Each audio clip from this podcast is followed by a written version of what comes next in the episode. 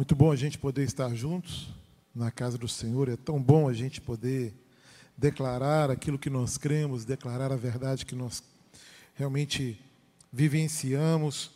Mas eu gostaria, nessa manhã, de tratar sobre um tema muito especial é, na vida, não só da igreja, mas na vida de uma sociedade, entendendo que a família é a base de toda uma sociedade. A família é a estrutura de tudo aquilo que nós conhecemos como viver em sociedade, não é? E eu queria pensar um pouquinho sobre esse sobre essa ideia do novo de Deus sobre a nossa vida, o novo de Deus sobre a nossa casa, o novo de Deus sobre a nossa família. E quando eu digo novo, eu quero aqui deixar bem diferenciado isso, não é? Não é esse novo normal sabe? E quando eu digo isso também não me relacionando à questão da pandemia, mas um modelo hoje de família, não é? é onde Deus não é glorificado. Um modelo de família onde a paternidade não é exercida como sacerdócio. Um modelo de família onde os filhos não sabem, não são ensinados a importância de honrar pai e mãe. Onde a ausência de um líder dentro de uma família, onde o amor não é vivenciado na forma como ele precisa ser vivenciado, de forma íntegra e bíblica. Eu estou falando de coisas que são simples. E eu não tenho aqui a pretensão de trazer nada novo à igreja, mas gostaria sim de lembrar a igreja, lembrar as famílias daquilo que é realmente importante no reino de Deus, daquilo que é importante para nós enquanto servos de Deus porque todos nós precisamos da intervenção de Deus, todos nós carecemos de um cuidado de Deus, carecemos das bênçãos de Deus, porque construir uma vida sem Cristo, construir uma vida sem essa total submissão ao Senhor, uma família sem essa total submissão ao Senhor, sem uma atitude de obediência à palavra, é construir uma casa sobre a areia. E talvez você seja um bom construtor, e construa uma linda casa, uma casa que aparentemente, aos olhos dos outros, é uma casa perfeita. Uma casa que as pessoas vão até falar assim: Poxa, um dia eu quero ter uma casa igual essa. Um dia eu quero que a minha família seja como a família daquele irmão lá da igreja que eu conheço, que é meu vizinho. Mas se essa família não está sendo construída na rocha, querido, eu vou dizer para você: uma hora o vento vai bater, a chuva vai vir. E tudo aquilo que era aparente vai vir ao chão. E aí a crise chega, a luta chega, o desânimo chega, a angústia chega, a falta de alegria chega. Mas eu quero dizer para você também, querido, que Deus quer que você viva o novo dele na sua casa. E não importa até hoje como você vem construindo a sua família. Não importa como você tem vivido a realidade familiar. Importa que se você escolher hoje construir a sua casa sobre a rocha, trazer Deus para o centro, Ele pode sim fazer nova na sua casa, na sua vida familiar, na sua vida conjugal, tudo novo. Isso é para trazer esperança. Mas como que a gente faz isso? Pastor, como viver o novo de Deus em minha família? São tantos anos de luta, pastor. São tantas frustrações. São tantos desapontamentos. Tanta coisa diferente do jeito que eu queria que fosse. E eu quero dizer para você, querido, que você, para fazer isso, para viver o novo de Deus, precisa amar a sua casa, a sua família, da mesma forma que Cristo a ama. Da mesma forma que Cristo ama você. Da mesma forma que Cristo cuida de você. Você é cuidado e amado por Deus, amém, irmãos? Louvado seja Deus, é isso é verdade. O nosso Deus cuida e Ele cuida o tempo todo. Inclusive quando estamos dormindo, Ele está acordado. Ele é um Deus que está atento ao seu povo, atento aos seus servos, aos seus filhos. Um Deus que não nos deixa tropeçar. Um Deus que não cochila, muito pelo contrário, mas um Deus que cuida, inclusive no turno da noite. Ele cuida o, todo, o tempo todo. Mas me parece que a gente vem perdendo essa ideia. E aí eu falo no exercício do sacerdócio. São pais, são mães, que não têm mais esse cuidado com a família. Onde a agenda do dia a dia tomou o lugar daquilo que é a vivência familiar onde as ocupações pessoais e as necessidades pessoais alcançaram um lugar mais alto do que aquilo que é a preocupação do que é comum na vida do lar. Quanta gente perdendo ou vivendo de forma onde realmente não tem podido revelar o seu amor à sua casa, revelar o seu amor aos seus filhos, revelar o seu amor à sua esposa, ao seu esposo. Quanta gente aí vivendo para atender a necessidade do outro, da empresa, mas tem se esquecido de ser alguém que ama e que cuida dentro do próprio lar. E eu não estou falando de performance, irmãos. Eu não estou falando de você mandar flores no dia do seu aniversário de casamento. E nem de sair com seu filho para jantar no final do ano, porque ele foi o melhor aluno da escola, ou sei lá, porque ele conseguiu vencer as limitações que ele tinha. Não, eu não estou falando de performance. Isso é manifestação de amor também.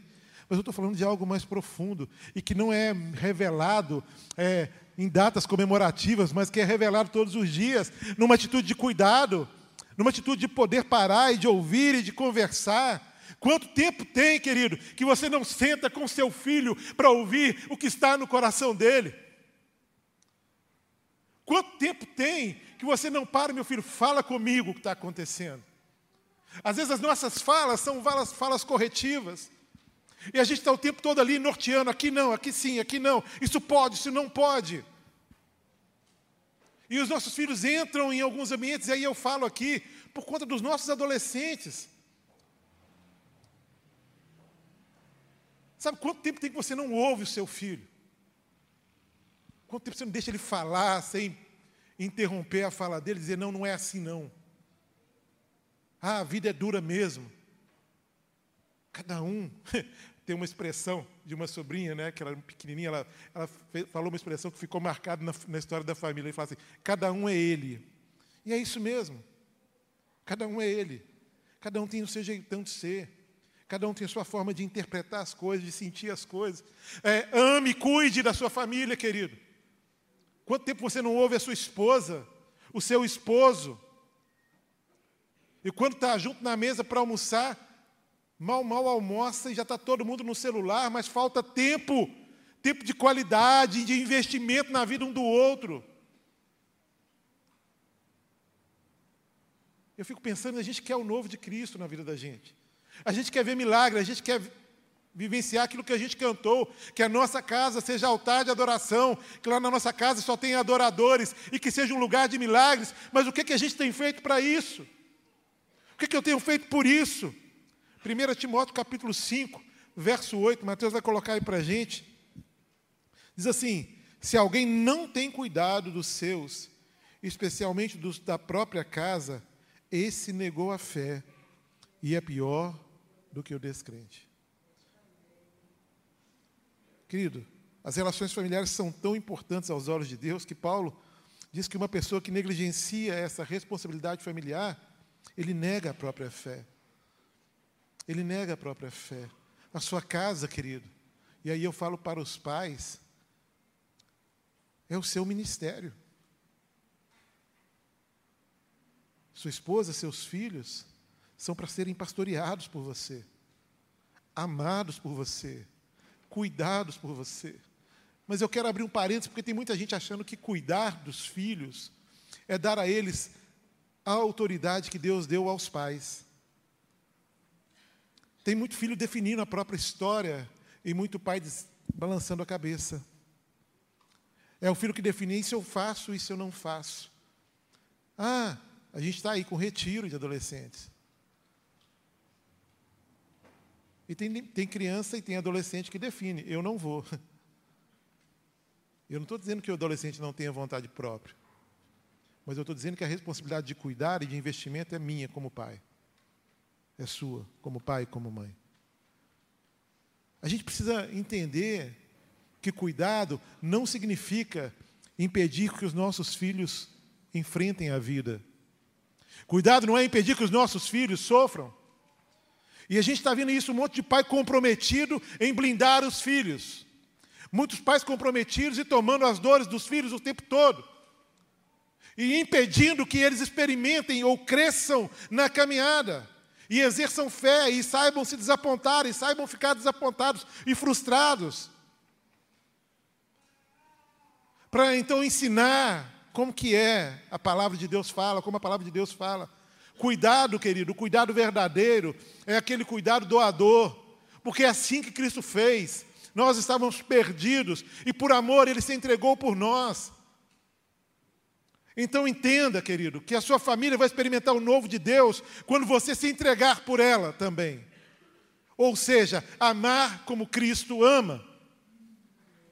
E entender que isso não é fardo, apesar de que culturalmente isso está fora de moda. Essa ideia vem sendo desconstruída. O que a gente vê crescendo no ambiente familiar de forma cultural é o individualismo de forma preponderante. Mas não é essa a vontade de Deus.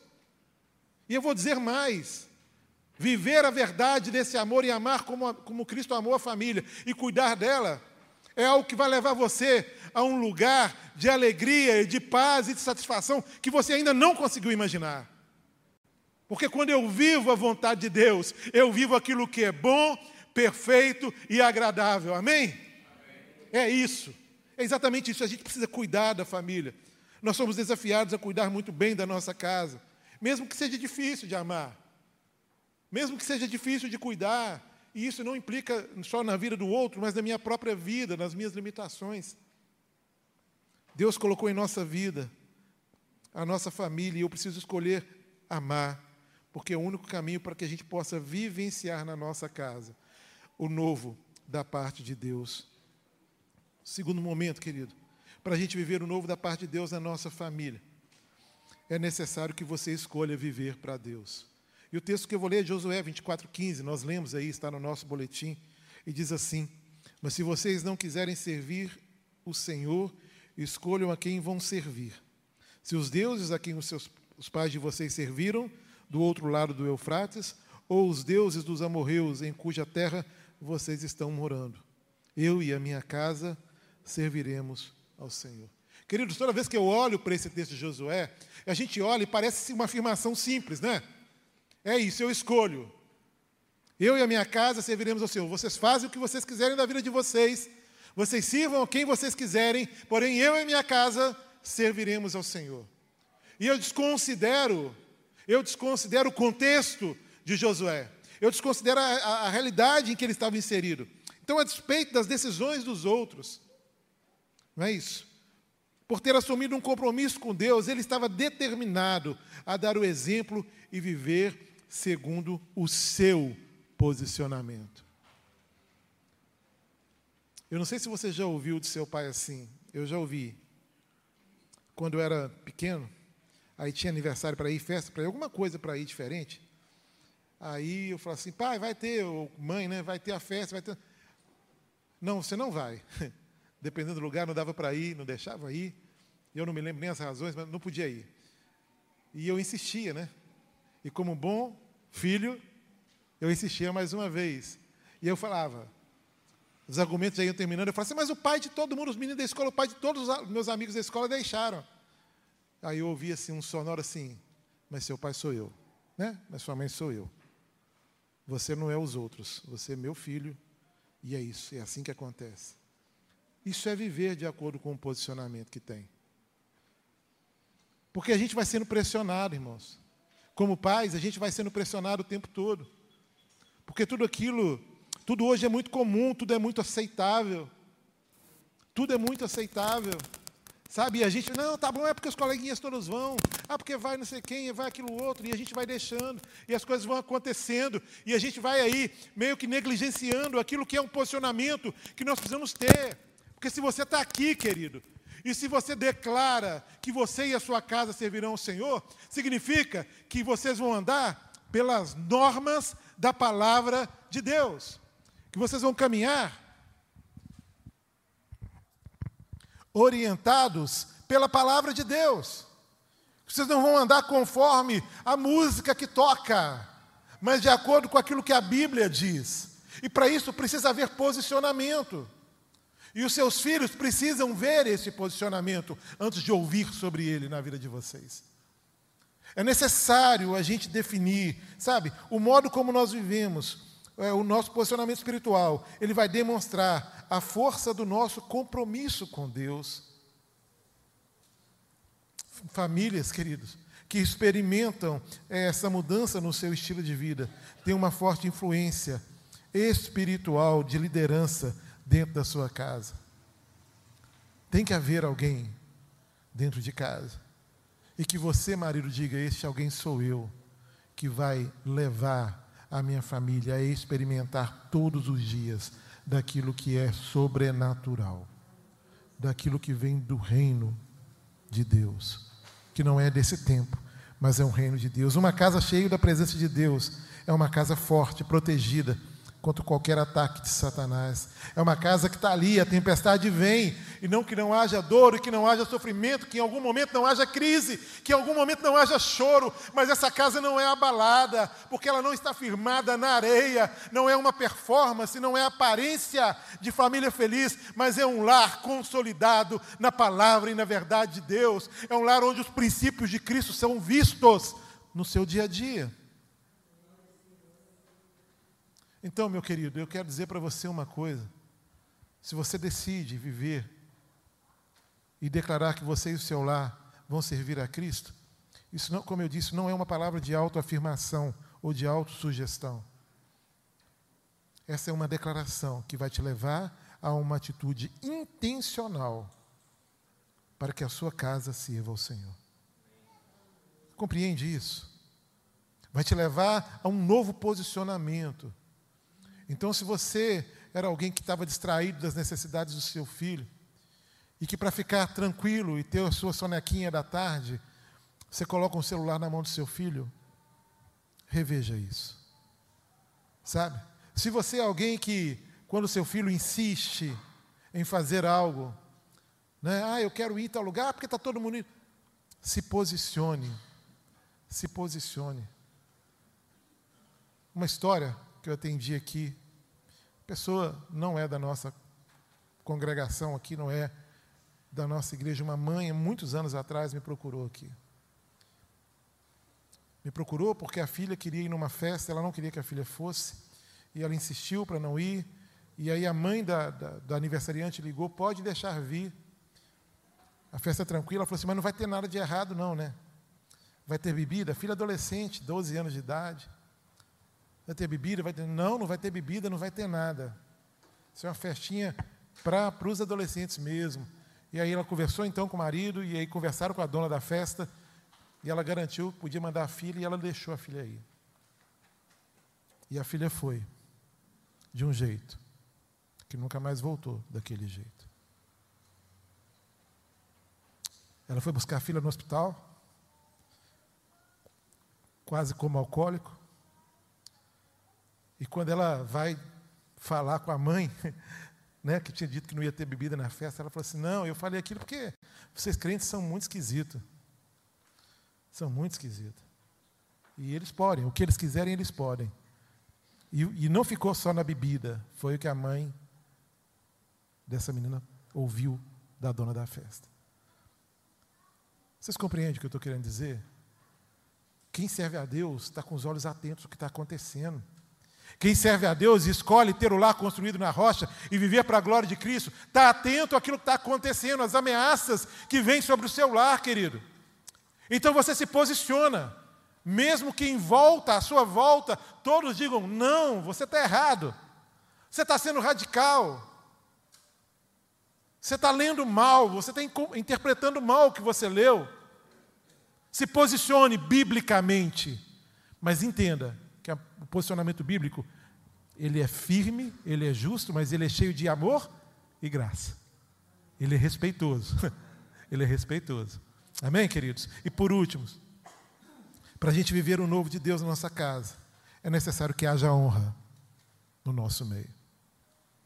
E aí, Romanos capítulo 12, verso 10, vai dizer assim: ame uns aos outros com amor fraternal. Quanto à honra, deem sempre preferência aos outros. Isso nos impacta de alguma forma. Numa sociedade onde o eu chega primeiro. O que importa é que eu seja bem sucedido. O que importa é que eu conquiste. Importa que eu seja bem entendido. Importa que eu, eu, eu, eu. E a gente caminha nessa direção, e como servos e igreja, templo do Senhor, e aí eu falo igreja, eu, você indivíduo aí, que é templo do Espírito Santo, a gente vem deixando se influenciar por isso. E a gente quer trazendo para a gente aquilo que não é nosso. E a expressão aqui de Paulo aos Romanos é: quanto à honra, deem sempre preferência ao outro. Queridos, é impossível honrar a Deus se a gente não honra as pessoas. Querer honrar a Deus sem honrar as pessoas é só prática religiosa. É só prática religiosa. E dentro de um relacionamento familiar, os filhos devem honrar os seus pais. E isso não se aprende, não se nasce sabendo, isso se aprende quando há uma intencionalidade em ensinar. Sabe? Quando, quando também os nossos filhos veem em nós, com relação às outras pessoas, com relação às pessoas que são autoridades sobre a nossa vida, essa mesma atitude de honrar. Sabe? Os filhos devem honrar os seus pais e os pais também devem honrar os seus filhos. Aqui é a preferência do outro. Dentro de uma família que deseja viver profundas transformações, deve haver o respeito entre os cônjuges. Querido, não desrespeite a sua esposa. Honre-a. Minha querida, não desrespeite o seu marido. Honre-o. Traga honra para ele. Honrar não significa concordar com tudo que o outro faz, mas significa não desrespeitar o outro. Não é? Se o seu marido aí cometeu uma gafe numa festa que você estava com ele, não fala com ele na frente de todo mundo, não. Ajuda o maridão aí. Fala com ele depois. Fala com ele depois. A gente, às vezes, tem um mau hábito que alcança também o nosso coração por aí. Sabe? É muito comum a gente ver as pessoas, ah, quando tem um monte de, de, de, de mulheres conversando, elas estão lá falando mal do marido, né? E elas devem pensar a mesma coisa dos homens, quando tem um monte de adeptos está falando mal das esposas. Mas deixa eu explicar uma coisa para vocês. Talvez uma das decisões mais acertadas que a gente tenha tido na nossa vida familiar, e eu falo da minha, é exatamente isso. A gente não passa pano onde não é para passar pano. A conversa tem que ser franca, ela tem que tratar a verdade. Mas essa atitude de honra é uma atitude que eu vivencio todos os dias na minha casa, mesmo nas minhas falhas. E eu busco fazer a mesma coisa com a minha esposa. Isso é escolha. Isso é decisão. Não que em algum momento você né, não fique ali, mas honre. Porque sabe essa mulher que está do seu lado aí ou não está com você agora, por qualquer razão? A minha está lá atrás, que ela não pode ficar comigo aqui, né? Honre. Honre ela. Honre quando estiver perto e honre quando estiver longe. Honre não olhando aquilo que você não deve olhar, não acessando aquilo que você não deve acessar. Honre com a sua fidelidade. Honre com pensamentos e planos futuros. Honre. Sabe, a gente precisa viver essa verdade. Crie o costume de surpreender os seus familiares, sabe, com aquilo que, que vai agradá-los. Crie hábitos saudáveis para a sua casa. Crie hábitos saudáveis para a sua vida. E eu quero orar com vocês agora. A gente vai terminar orando ao Senhor. Porque ninguém vai viver o novo de Deus só clamando por isso. O novo de Deus se vive a partir de uma decisão e eu clamo, então eu tenho ações intencionais para viver esse novo de Deus. E talvez você está aqui, querido. E você fala assim, ah, caramba, mas meus filhos agora já são jovenzinhos. Eu já estou casado há tanto tempo e a gente vive desse jeitão há tanto tempo, né? Eu vou dizer que não é tarde para mudar o jeitão de viver. Não é tarde para experimentar o novo de Deus na sua casa.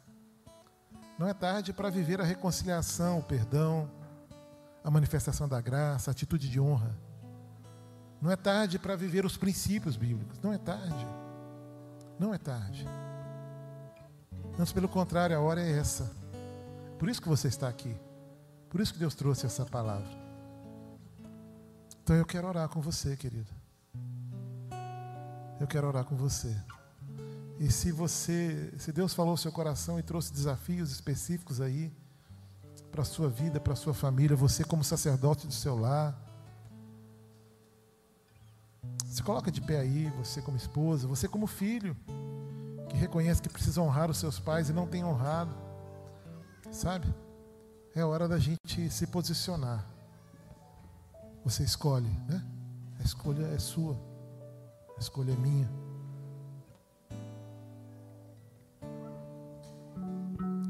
Se Deus falou, fique de pé isso, não tenha, não sinta constrangido. Eu sou o primeiro a estar de pé aqui intencionalmente nesse sentido.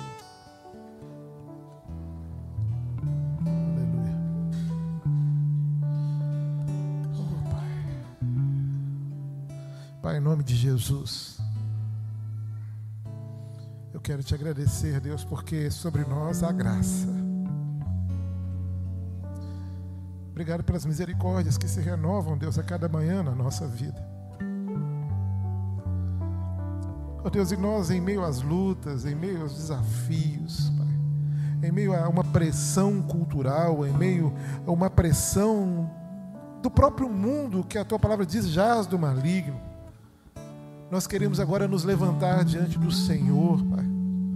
Não com altivez, com algum tipo de presunção, mas numa atitude de humildade, reconhecendo, Pai, nós queremos sim viver o novo do Senhor na nossa casa. E precisamos do Senhor para isso. Nós queremos amar Deus e cuidar como o Senhor cuida. A gente tem sido perdoado o tempo todo, Pai. O Senhor tem perdoado cada um dos nossos pecados. Nos ajude a perdoar, Pai. As nossas esposas, os nossos esposos, os filhos, Pai. Às vezes por atitude de desonra por palavras mal faladas, por frustrações. Deus nos ajude, Pai, a revelar o Teu amor dentro da nossa casa. Deus, que a nossa agenda não seja mais importante do que a nossa família.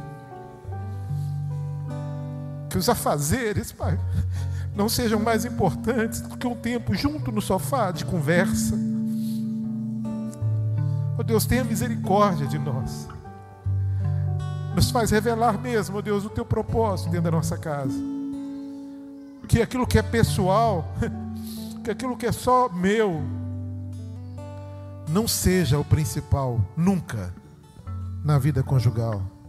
Ó oh Deus, eu quero clamar ao Senhor, ó oh Deus, agora, para que cada família que se coloca de pé, Deus, que possam mesmo viver o novo do Senhor que eles decidam, a despeito de tanta pressão, de tantas ideologias e filosofias e de tantas ideias, Pai, que não correspondem à verdade do Senhor, que eles possam declarar como Josué e se posicionar como Josué, declarando: Eu e a minha casa serviremos ao Senhor. E que no nosso lar, ó Deus, seja lugar onde a honra seja vista. Possamos honrar primeiramente ao Senhor fazendo do nosso lar um altar de adoração ao teu nome. Mas que, como Paulo fala aos Romanos, quanto à honra, que a gente prefira sempre honrar o próximo. Essa é a nossa oração essa manhã, Deus. Em nome de Jesus nós oramos. Amém, amém. Louvado seja o nome do Senhor.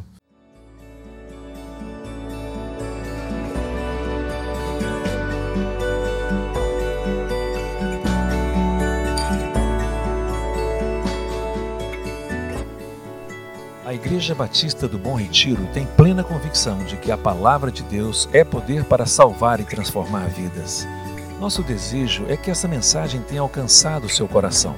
Para saber mais sobre quem somos e em quem acreditamos, acesse ibbrpatinga.com.br.